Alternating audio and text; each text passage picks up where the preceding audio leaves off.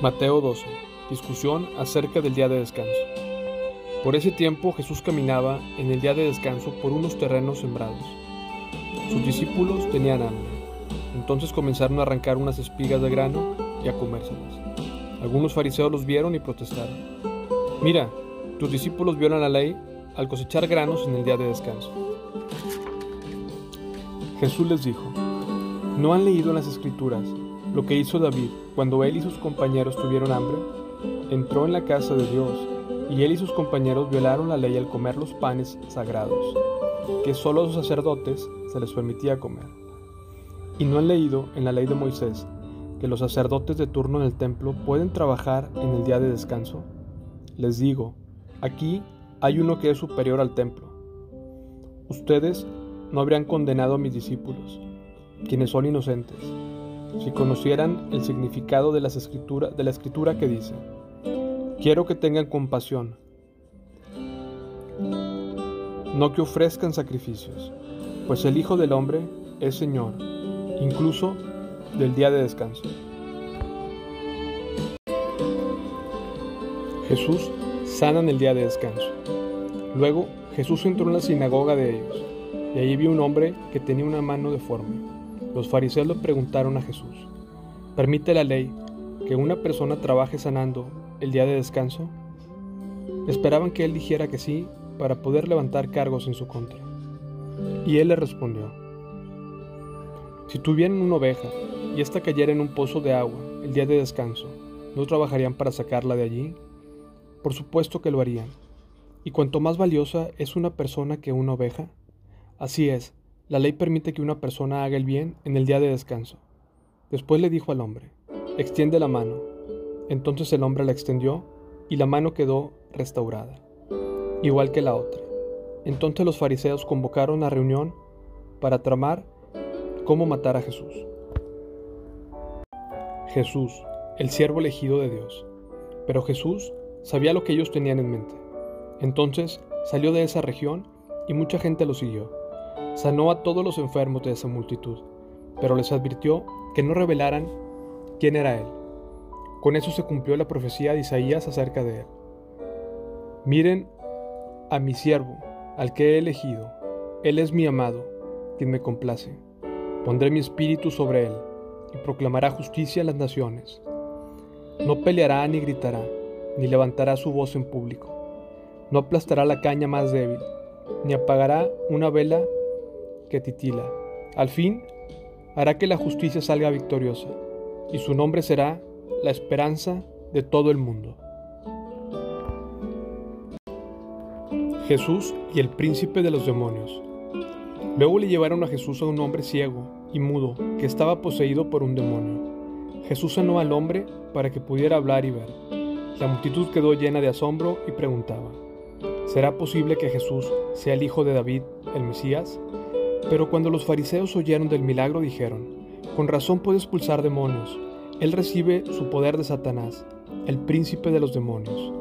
Jesús conocía sus pensamientos y les contestó, todo reino dividido por una guerra civil está condenado al fracaso. Una ciudad o una familia dividida por peleas se desintegrará. Si Satanás expulsa a Satanás, está dividido y pelea contra sí mismo. Su propio reino no sobrevivirá. Entonces, si mi poder proviene de Satanás, ¿qué me dicen de sus propios exorcistas, quienes también expulsan demonios? Así que ellos los condenarán a ustedes por lo que acaban de decir. Sin embargo, si yo expulso a los demonios por el Espíritu de Dios, entonces el reino de Dios ha llegado y está entre ustedes. Pues ¿quién tiene suficiente poder para entrar en la casa de un hombre fuerte como Satanás y saquear sus bienes? Solo alguien aún más fuerte, alguien que pudiera atarlo y después saquear su casa. El que no está conmigo, a mí se opone, y el que no trabaja conmigo, en realidad trabaja en mi contra. Por eso les digo, cualquier pecado y blasfemia pueden ser perdonados, excepto la blasfemia contra el Espíritu Santo, que jamás será perdonada. El que hable en contra del Hijo del Hombre puede ser perdonado, pero el que hable contra el Espíritu Santo jamás será perdonado, ya sea en este mundo o en el que vendrá. A un árbol se le identifica por su fruto. Si el árbol es bueno, su fruto será bueno. Si el árbol es malo, su fruto será malo. Camada de víboras, ¿cómo podrían hombres malvados como ustedes hablar de lo que es bueno y correcto? Pues lo que está en el corazón determina lo que uno dice. Una persona buena produce cosas buenas del tesoro de su buen corazón, y una persona mala produce cosas malas del tesoro de su mal corazón. Les digo lo siguiente, el día de juicio tendrán que dar cuentas de toda la palabra inútil que hayan dicho. Las palabras que digas te absolverán o te condenarán. La señal de Jonás. Un día, algunos maestros de la ley religiosa y algunos fariseos se acercaron a Jesús y le dijeron, Maestro, queremos que nos muestres alguna señal milagrosa para probar tu autoridad. Jesús le respondió, Solo una generación maligna y adúltera exigiría una señal milagrosa, pero la única que les daré será la señal del profeta Jonás. Así como Jonás estuvo en el vientre del gran pez durante tres días y tres noches, el Hijo del Hombre estará en el corazón de la tierra durante tres días y tres noches. El día del juicio, los habitantes de Nínive se levantarán contra esta generación y la condenarán, porque ellos se arrepintieron de sus pecados al escuchar la predicación de Jonás. Ahora, alguien superior a Jonás está aquí, pero ustedes se niegan a arrepentirse.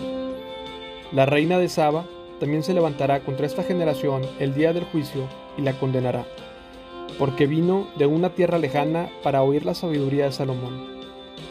Ahora alguien superior a Salomón está aquí, pero ustedes se niegan a escuchar. Cuando un espíritu maligno sale de una persona, va al desierto en busca de descanso, pero no lo encuentra. Entonces dice, volverá a la persona de la cual salí, de modo que regresa y encuentra su antigua casa vacía, barrida y en orden. Entonces el espíritu busca otros siete espíritus más malignos que él, y todos entran en la persona y viven allí. Y entonces esa persona queda peor que antes. Eso es lo que le ocurrirá a esta generación maligna. La verdadera familia de Jesús. Mientras Jesús hablaba a la multitud, su madre y sus hermanos estaban afuera y pedían hablar con él. Alguien le dijo a Jesús, tu madre y tus hermanos están parados afuera y desean hablar contigo. Jesús preguntó, ¿quién es mi madre? ¿Quiénes son mis hermanos? Luego señaló a sus discípulos y dijo, miren, estos son mi madre y mis hermanos, pues todo el que hace la voluntad de mi Padre, que está en el cielo, es mi hermano, y mi hermana, y mi madre.